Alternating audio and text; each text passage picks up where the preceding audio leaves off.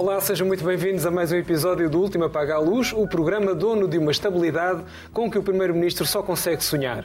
Vamos já avançar para a análise das notícias da semana e para isso tenho comigo os melhores especialistas, o especialista em comunicação Rodrigo Meita de Deus, a escritora Inês Pedrosa, a historiadora Raquel Varela e o jornalista Joaquim Vieira. Hoje começamos em modo massa crítica governamental, claro.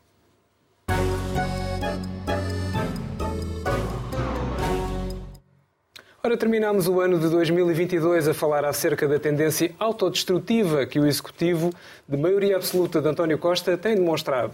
Mas se as 11 saídas em nove meses provocavam espanto, nada nos preparou para o extraordinário caso da Secretária de Estado, que entrou e saiu do governo enquanto o Marcelo esfrega um olho. Carla Alves durou apenas 26 horas em funções, mais coisa menos coisa, às quais temos de descontar o tempo em que esteve a dormir, atividade que deve ser muito prezada por quem escolhe pessoas para o Executivo. Posto isto, há que perguntar, apesar da maioria, o prazo de validade de Costa expirou, Joaquim?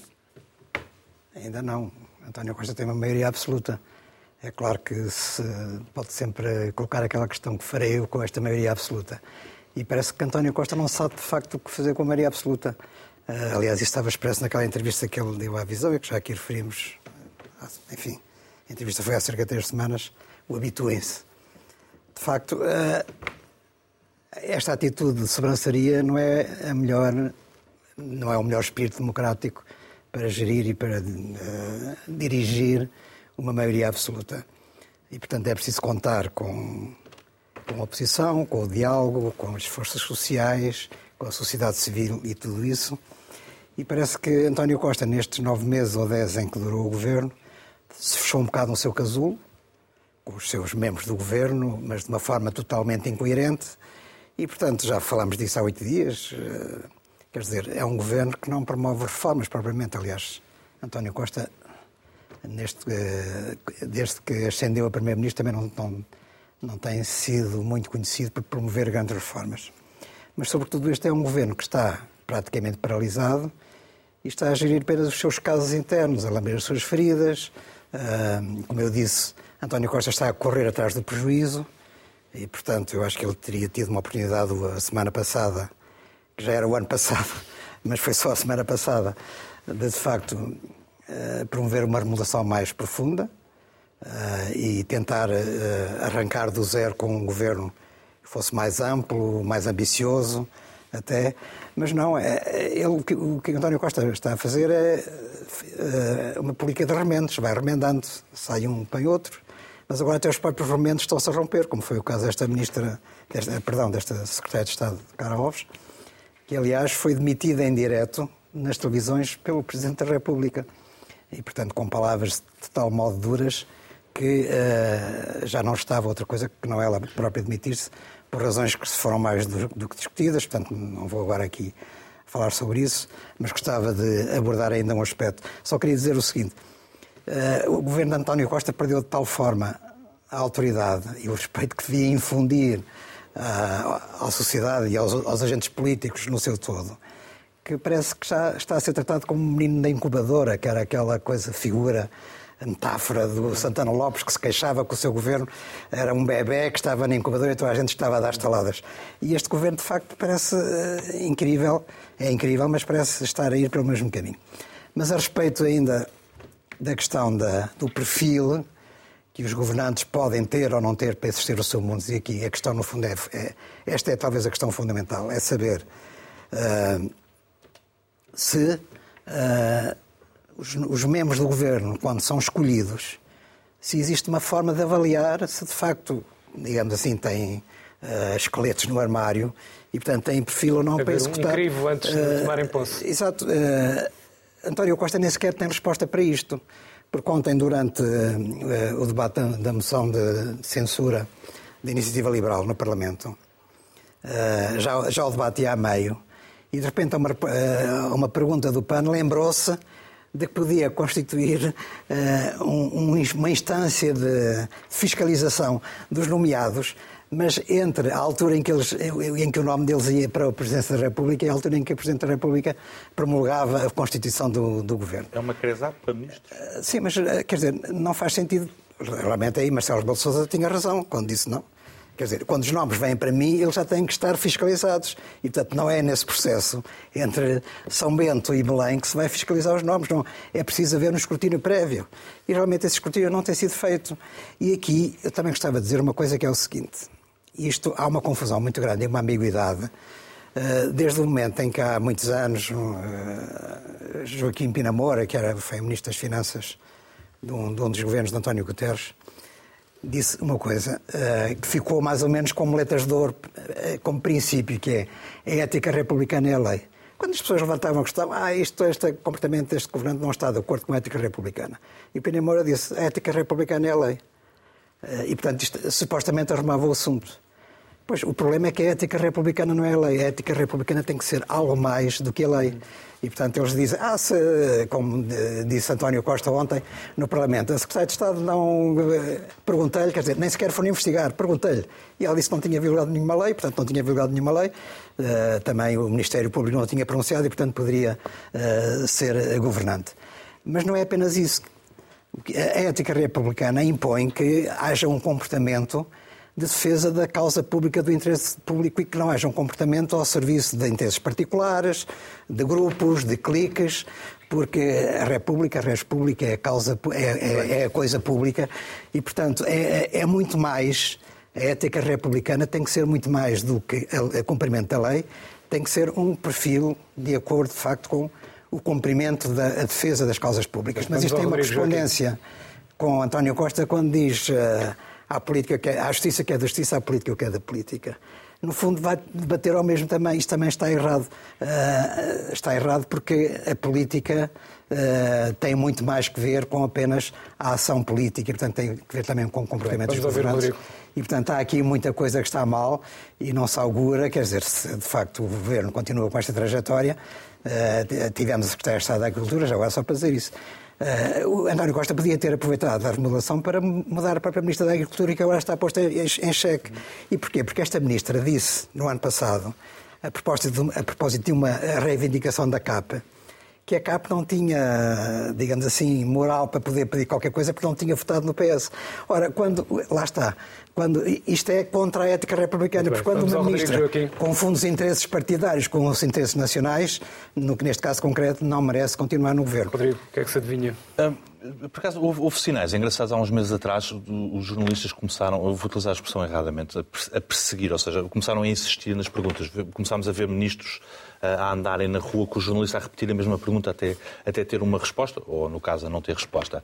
Ah, e isso é um sinal de que, de facto, o governo começou a perder o controle sobre a agenda mediática. É um sinal tão engraçado que o próprio Primeiro-Ministro também ele perdeu o controle da agenda mediática. Hoje havia uma conferência do Expresso para a qual ele estaria certamente convidado e foi para Braga mostrar coisas do PRR. Portanto, é quem está a fugir Uh, é quem está a fugir da intervenção e é de quem de facto não consegue controlar aquilo que se diz. Ele tem que ir às conferências dos preços. Não, não tem. Hum. Por o irmão estar na direção. Oh, não oh, oh, oh, Inês, não, não sejamos é naivos. Vá lá, oh Inês. Oh, isso é de uma, isso é de uma ingenuidade. Oh, oh, Inês, isso é de uma ingenuidade. Eu não acho eu, que o Primeiro-Ministro deve andar a reboque. Não é certamente por ingenuidade. Não é certamente por ingenuidade. O Primeiro-Ministro não deve fazer certo. E acabou a Ministra da Presidência acabou a Ministra da Presidência a falar em nome do Governo. Pronto, está certo. Que o Presidente da República também não deve telefonar telefonar para programas de televisão a dar Mas não é isso que nós estamos a discutir. Acho que não. Oh, Inês, acho que não, de facto. Oh, Inês, o homem está a fugir. Vamos lá, ser realistas. Está a fugir.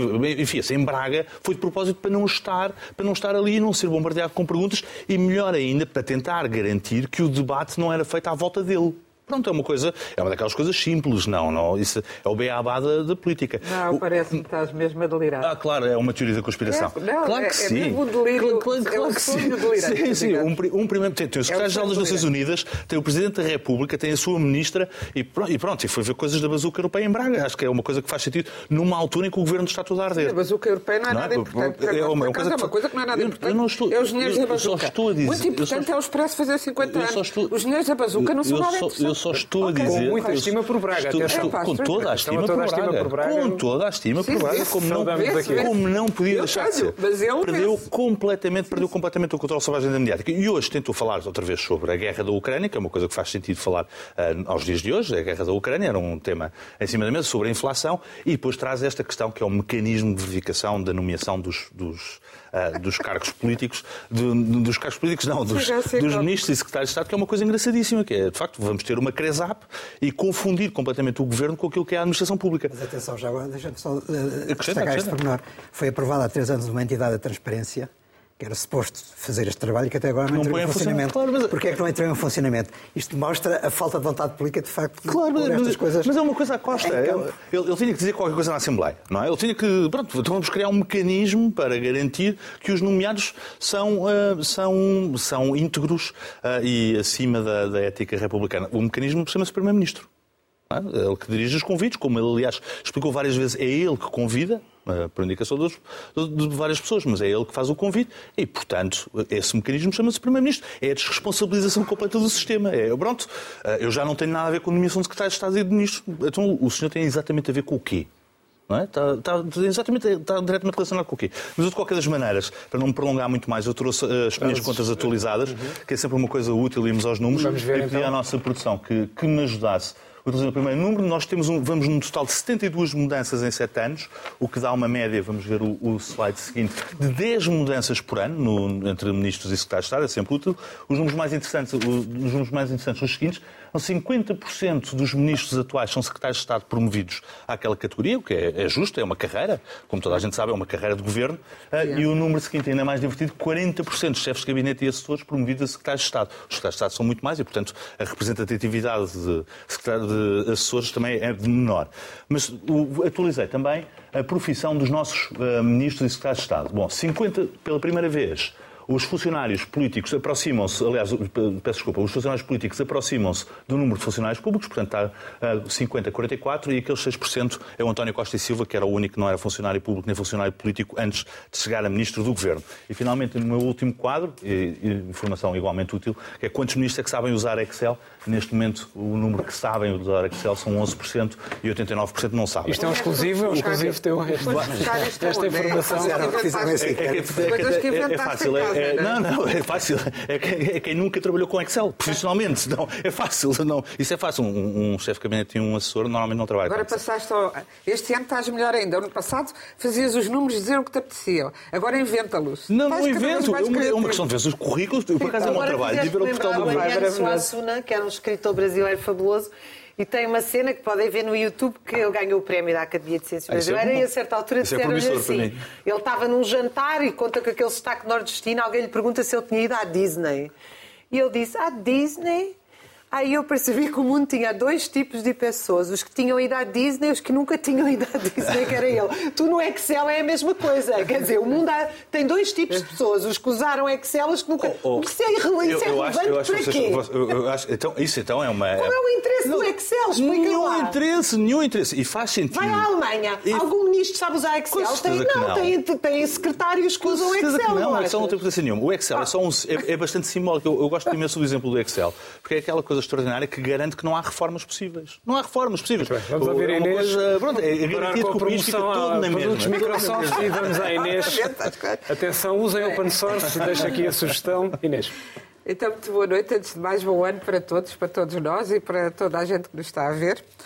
Uh, e, e, para to... e o dobro daquilo que nos desejam para os nossos amigos e para os nossos inimigos. Convém sempre dizer isto. Uh, eu, eu pois, para já vou começar por fazer um pedido de ano novo ao, ao, Rodrigo, é que para as próximas emissões, até para internacionalizarmos um bocadinho o programa, nós não gostamos muito de fazer isso, porque dizem que não é tão, não, não é tão mediático ser.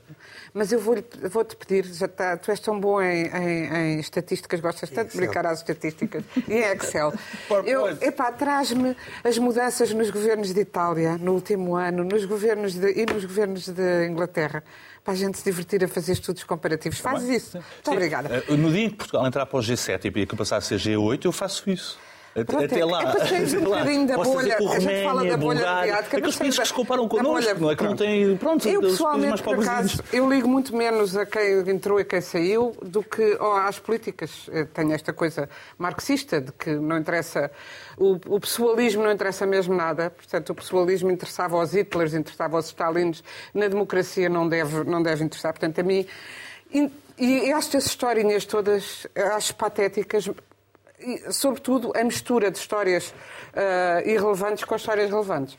Relevantes nestas histórias todas foi a história da TAP, e, de, e já falámos aqui da, da, semana passada, não me vou alongar uh, particularmente sobre isso.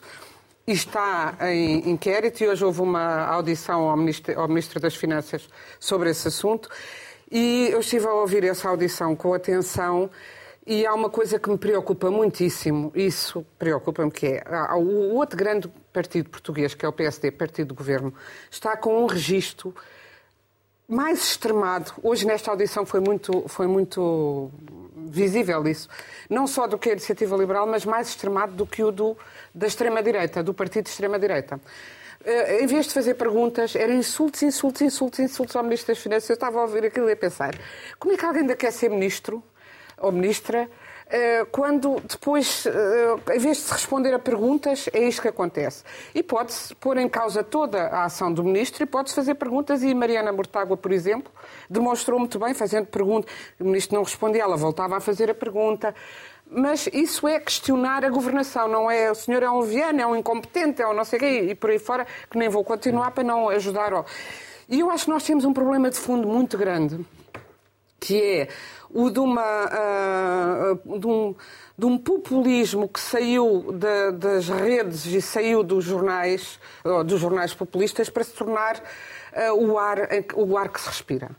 E, e, eu acho que o, PSD, talvez por desespero de falta de poder, está a adotar esse, esse registro e está a perder e, e, eu temo que lhe aconteça não exatamente o que aconteceu ao CDS, que foi grave, mas perto disso, e que ele continua a alimentar a extrema-direita e, infelizmente, a iniciativa liberal tem estado, a, com esta moção também se encostou bastante à, à extrema-direita e não, e não, porque não se vê propostas alternativas às políticas. E só se vê a exploração da pessoa, do caso, o, o, o alfinetar e o esfuracar ao limite a vida, a, a vida das pessoas.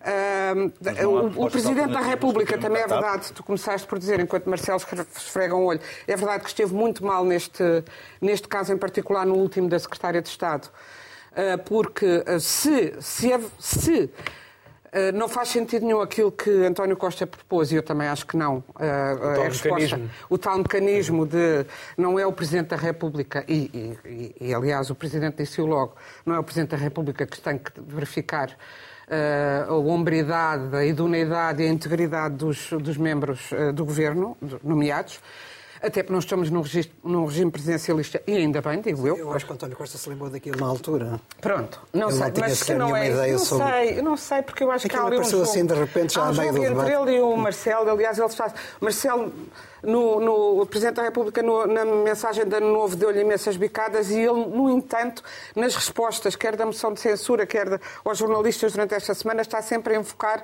o Presidente como se fossem muito amigos. Portanto, há ali um jogo uh, Vichy Soaz, há um jogo de perversidade, de ambiguidade e de perversidade entre os dois. É evidente que Marcelo foi sempre muito útil a António Costa. Eu sempre discordei do apoio uh, de, um, de, um, governo socialista, de um, de um socialista a um homem homem que é contra uh, a lei da interrupção voluntária da gravidez, por exemplo, e, que é, e agora faz tudo o que pode, anda ali a engonhar com a lei da, da eutanásia o mais que pode, para ver se não a, promulga.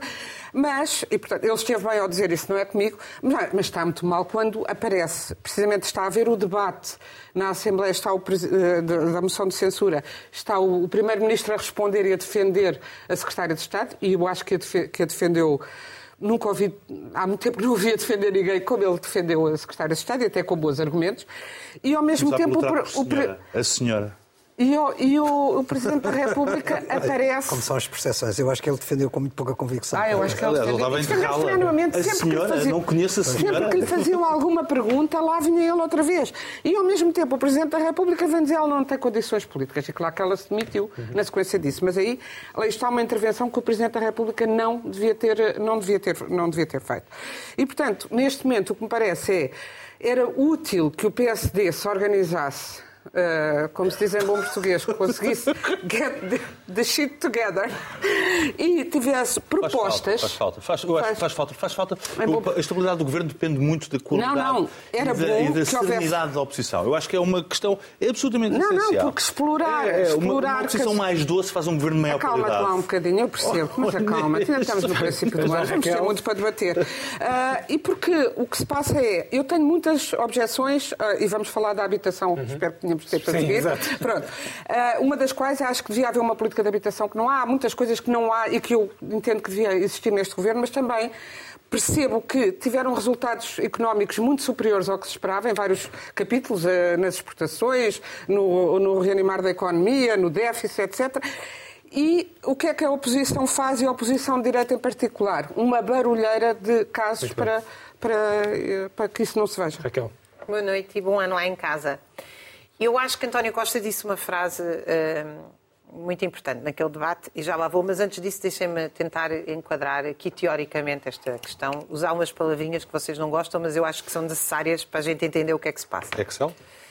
A ciência política, digamos, mainstream, eh, que estuda a estabilidade destes regimes interessa-se muito justamente pela estabilidade, não é? O marxismo interessa-se pela transformação. A ciência política, que é maioritária nas nossas universidades, interessa-se pela estabilidade. Bom, uma das coisas que é a mais, das mais estudadas é eh, a contradição do regime liberal parlamentar, porque é um regime de sufrágio universal, todos votamos, e de domínio de uma classe social que tem o controle económico da sociedade. E, portanto, como é que se equilibra num regime político, eh, em democracia, bem entendido, a democracia liberal, este sistema. Bom, uh, equilibra-se, segundo essa ciência política, através de um sistema de checks and balances, claro. Portanto, a ideia de caírem alguns secretários de Estado e ministros não é um problema, desde que o regime e até o próprio governo se mantenha intacto. Portanto, há, digamos assim, uma elasticidade dos próprios sistemas políticos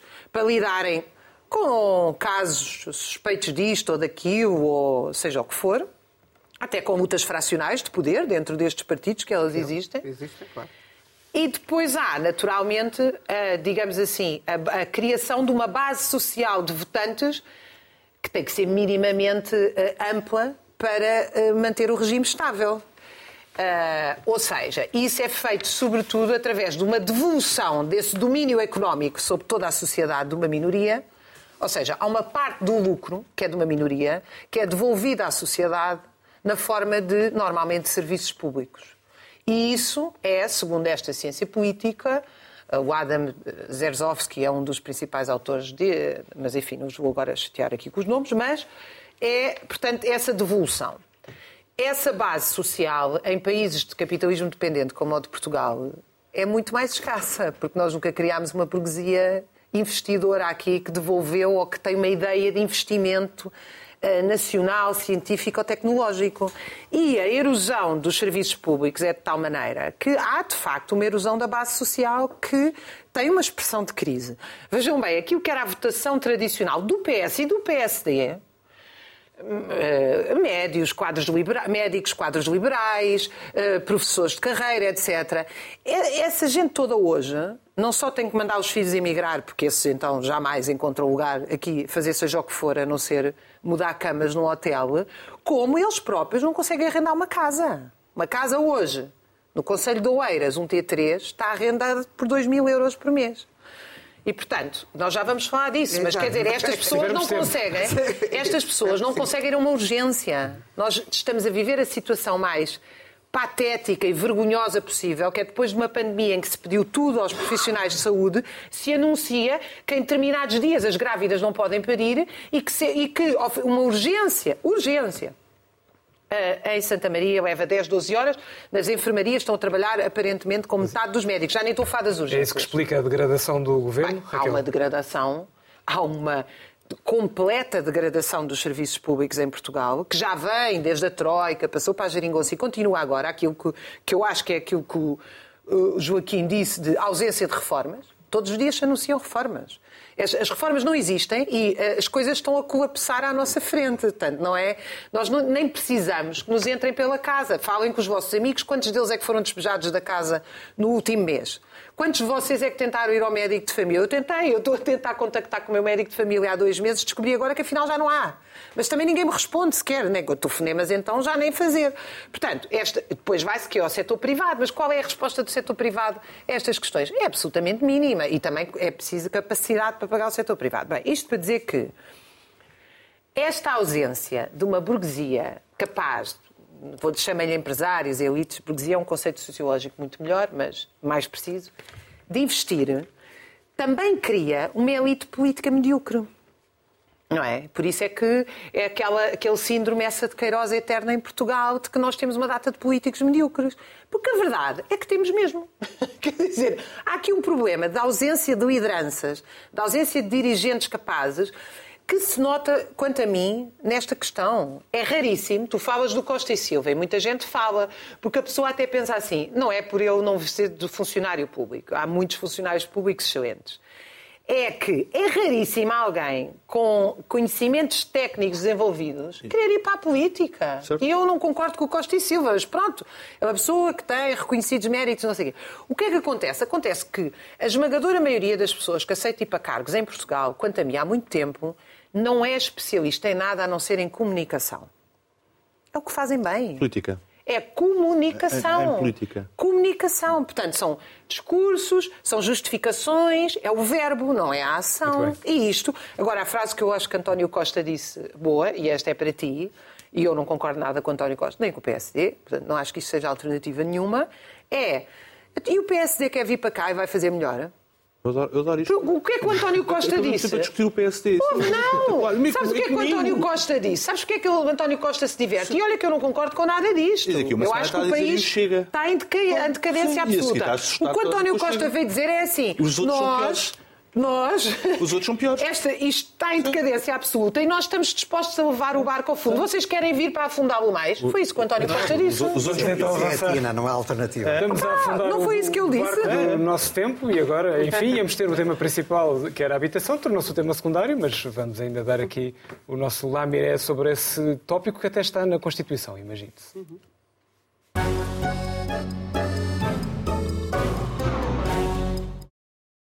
É uma das pastas que tem estado na Berlinda graças às mexidas governamentais. Falo da habitação, então, que estava na tutela do missionário Pedro Nuno Santos e que agora ganhou um ministério próprio liderado por Marina Gonçalves. Curiosamente, a habitação é o tal direito consagrado na Constituição, o que deveria ser um descanso, sobretudo em tempos de especulação imobiliária e de subidas da famosa Euribor, e hoje mesmo o cinquentenário expresso parabéns já agora, publicava na primeira página o resultado de uma sondagem. 89% dos portugueses exigem ao governo investimento na habitação. Mas haverá vontade política em meios, Rodrigo? É uma, é uma boa pergunta. O tema voltou a ficar na moda até porque no Canadá tomaram uma iniciativa engraçada. Eu até pedi à nossa, à nossa produção para pôr a imagem no ar.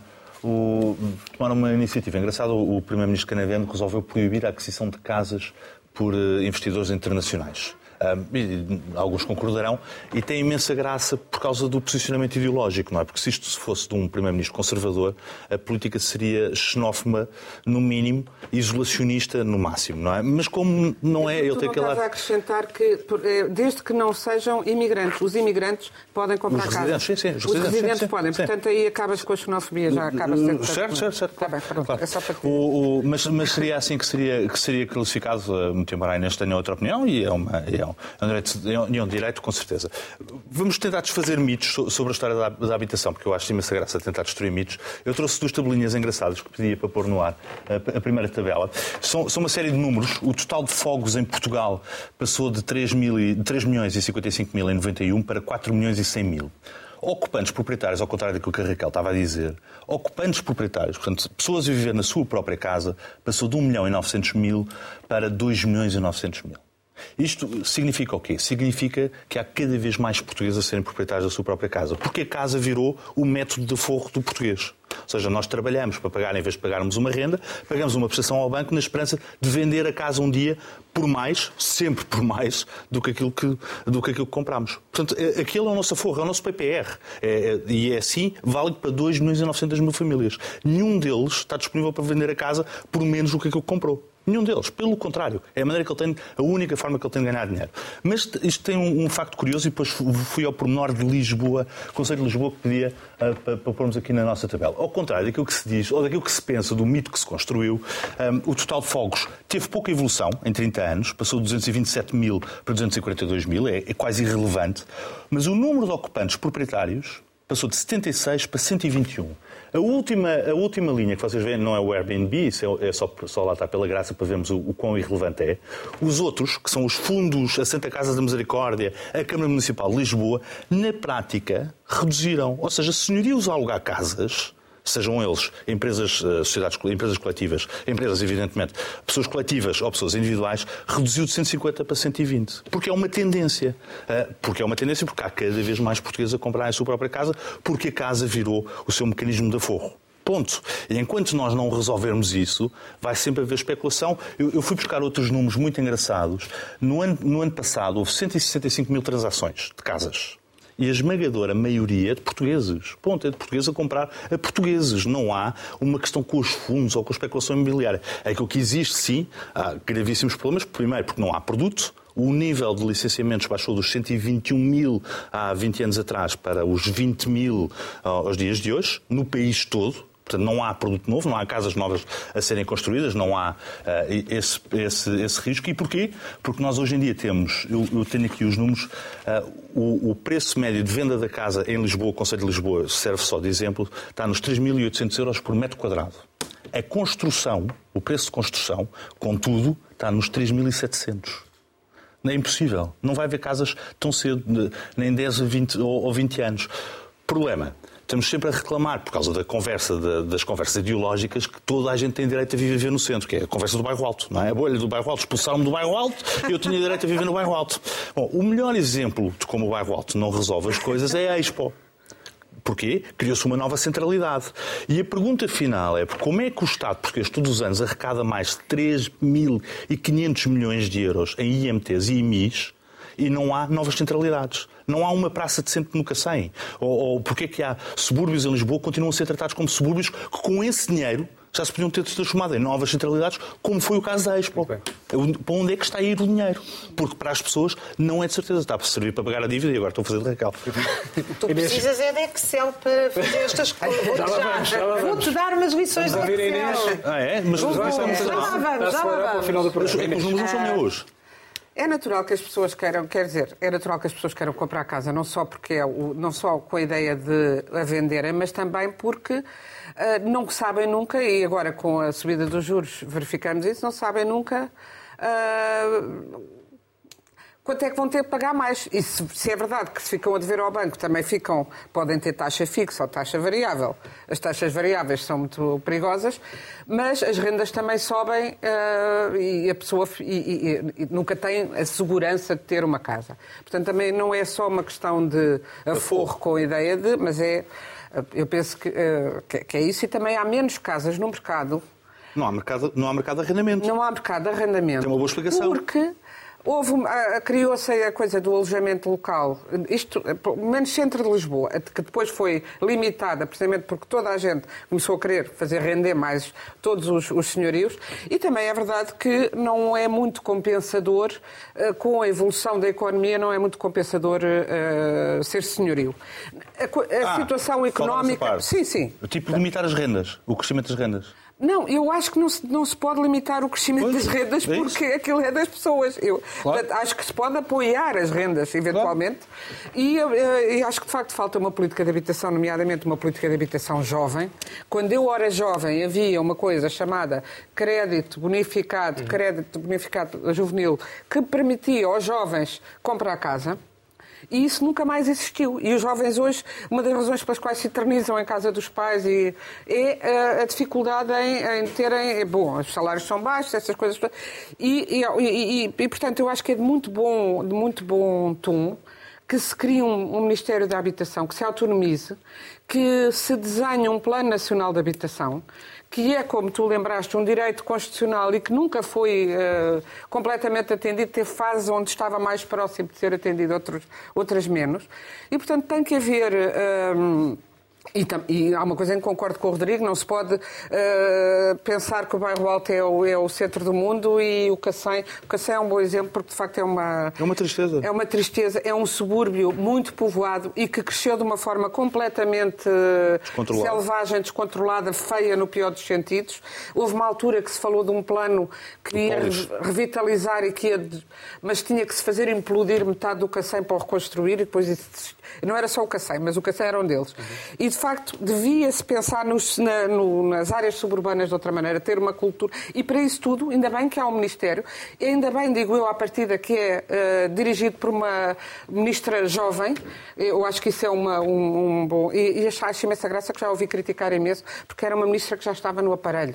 Portanto, é engraçado. Quando são de fora, uh, não são escrutinados e não sei o quê. Quando vão pelo seguro, e ainda por cima com uma jovem, também começam a criticar porque, ah, já lá estava dentro. Se ela estava dentro, já deve saber como é que é o programa do governo, deve ser mais fácil adaptar-se. Espero, eu não a conheço de lado nenhum, uh, mas acho boa ideia uh, do Ministério da Habitação e acho que tem de haver um plano que garanta que, que garante esse direito, tem de haver, assim como, assim como, ainda pegando no tema anterior, tem de haver, devia haver um teto máximo de, de de salários na, na, para a administração, uh, pelo menos nos setores públicos, para não haver uh, esta sensação de revolta que há quando se descobre que uma pessoa não só leva aquela indenização que levou, uh, como aconteceu na TAP, mas os salários dos próprios administradores são vergonhosos e, portanto, são vergonhosos do ponto de vista que nenhum trabalhador, nomeadamente um piloto que conduz os aviões ou um médico nos salva vidas, não tem esse, esse,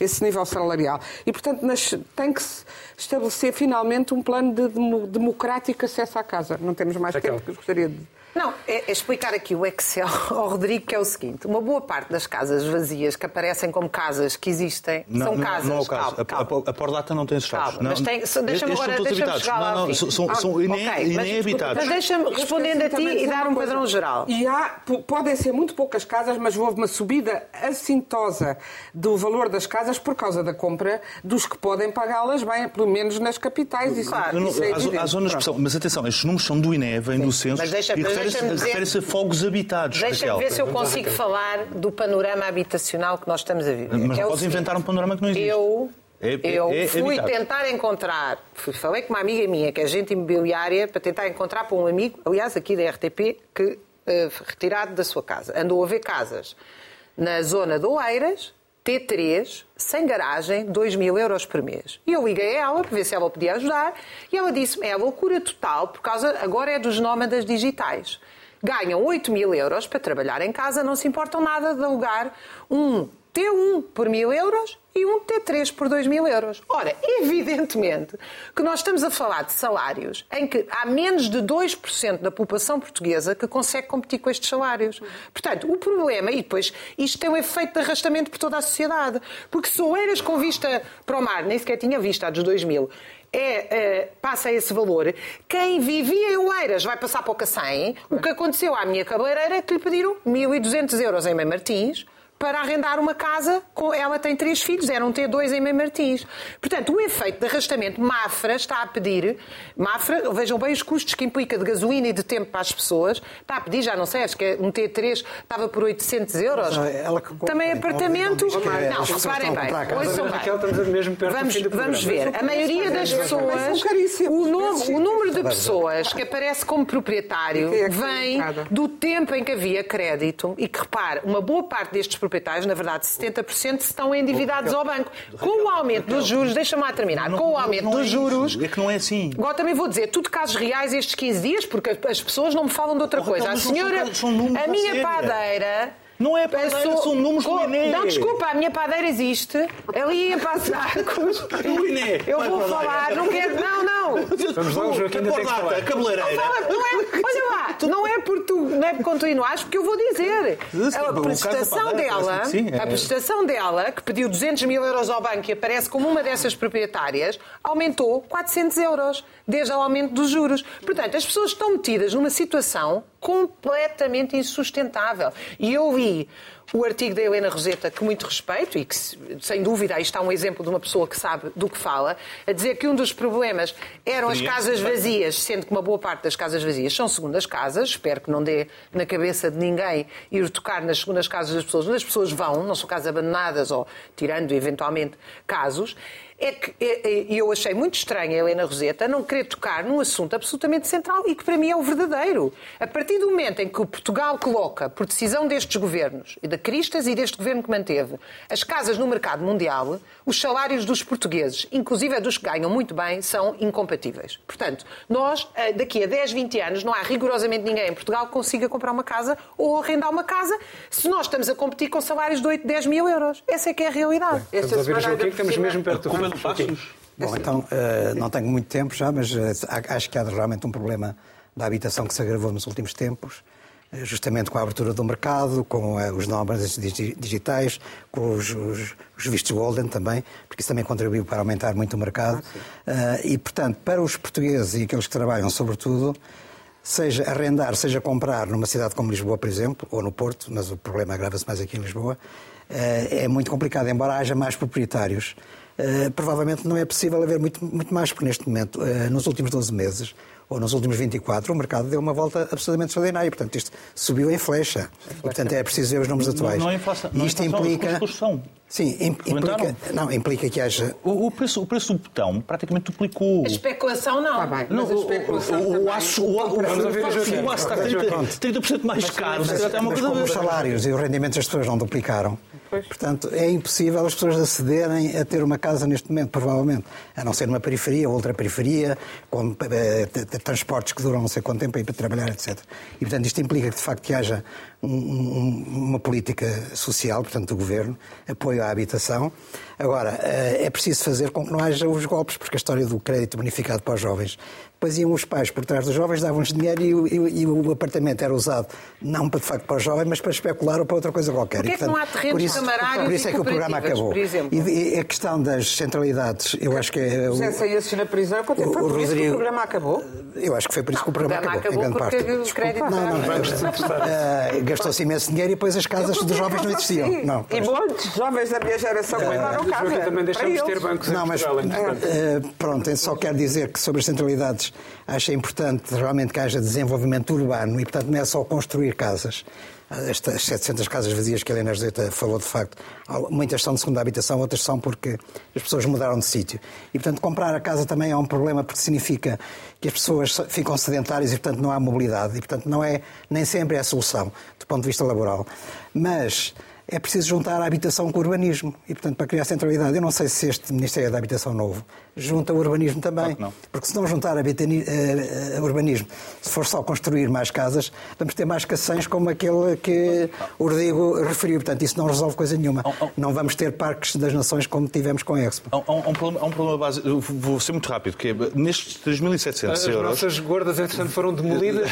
portanto, temos uns últimos minutos para Nestes 3.700 euros, que é um preço estapafúrdio de construção, onde está, o, de facto, os aumentos do preço do aço, do, do botão, etc., eh, e do aumento de, também do, dos custos de mão de obra, que faz parte, eh, está também 10% eh, de IMT, os 23% de IVA e uma carga fiscal em taxas e taxinhas que rende ao Estado 386 milhões de euros por ano. Há uma proposta. Portanto, portanto isto dá quase, desculpa, este, destes 3 mil e tal euros, para além da construção propriamente dita dos materiais, nós estamos a falar de 30% a 40% serem para o Estado diretos. Eu no outro dia li uma proposta do Jorge, Jorge Van Kriken, que foi jornalista e trabalha agora na área do urbanismo, e ele dizia uma coisa que a mim me fez lógica. Eu não sou especialista, atenção, podem dizer que não faz, que era as câmaras estão sistematicamente a ceder terrenos para parques industriais, cá por esse país todo, claro. e metade deles vazios. Claro.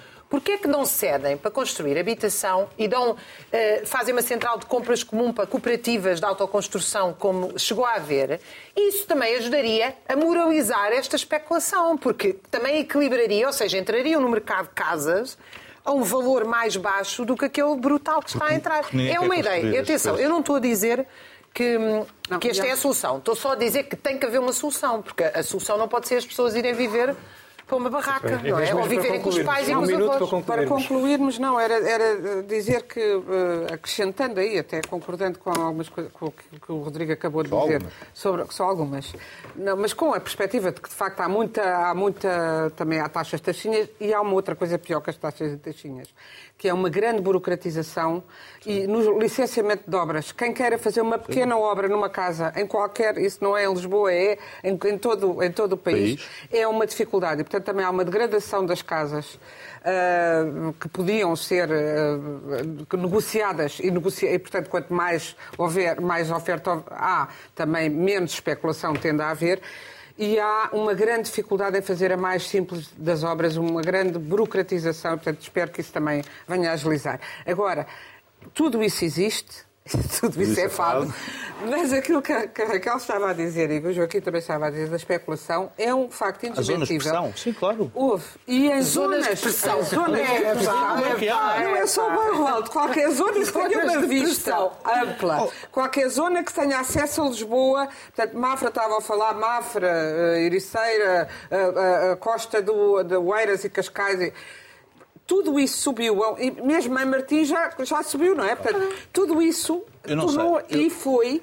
E, portanto, essa ideia do, do Trudeau não, será, não seria mal pensar para Portugal, porque eu acho que esse, os vistos gold trouxeram um tipo de investimento de pura especulação que levou a que nós, os que moramos, não tenhamos... E os nómadas digitais? O que é que nós vamos fazer? Está na hora de fechar. Entretanto, apareceram também os nómadas digitais. Nos Estados Unidos, então, está sempre a anunciar que é muito barato viver em Portugal. Imagine, se assim terminamos mais o último Apaga a Luz com o habitual vídeo bite da jornada.